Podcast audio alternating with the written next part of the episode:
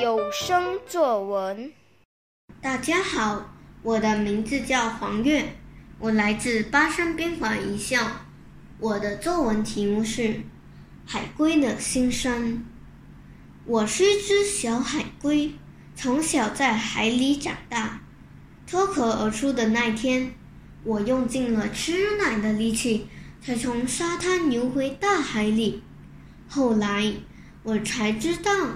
有些兄弟姐妹并没有像我一样好的运气，有些兄弟姐妹在还没脱壳而出时就被人类拾起来带到餐馆做成美食，还有一些兄弟姐妹在爬向大海时被海鸟啄食，或被人类当成宠物来饲养，卖给非法人员。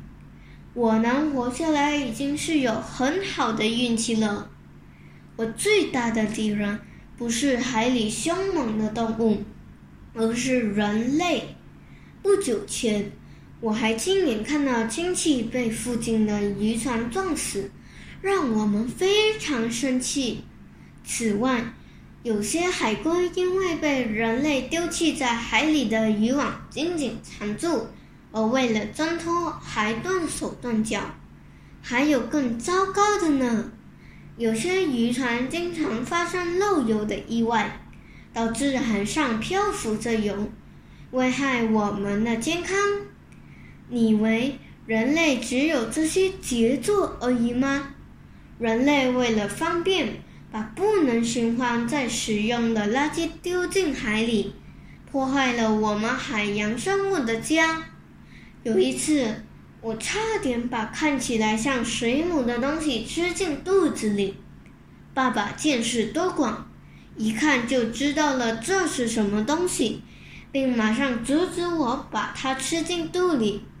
原来，那看似水母的东西是塑料袋。我们海龟已经是濒临灭绝的生物了，亡羊补牢，犹为迟也。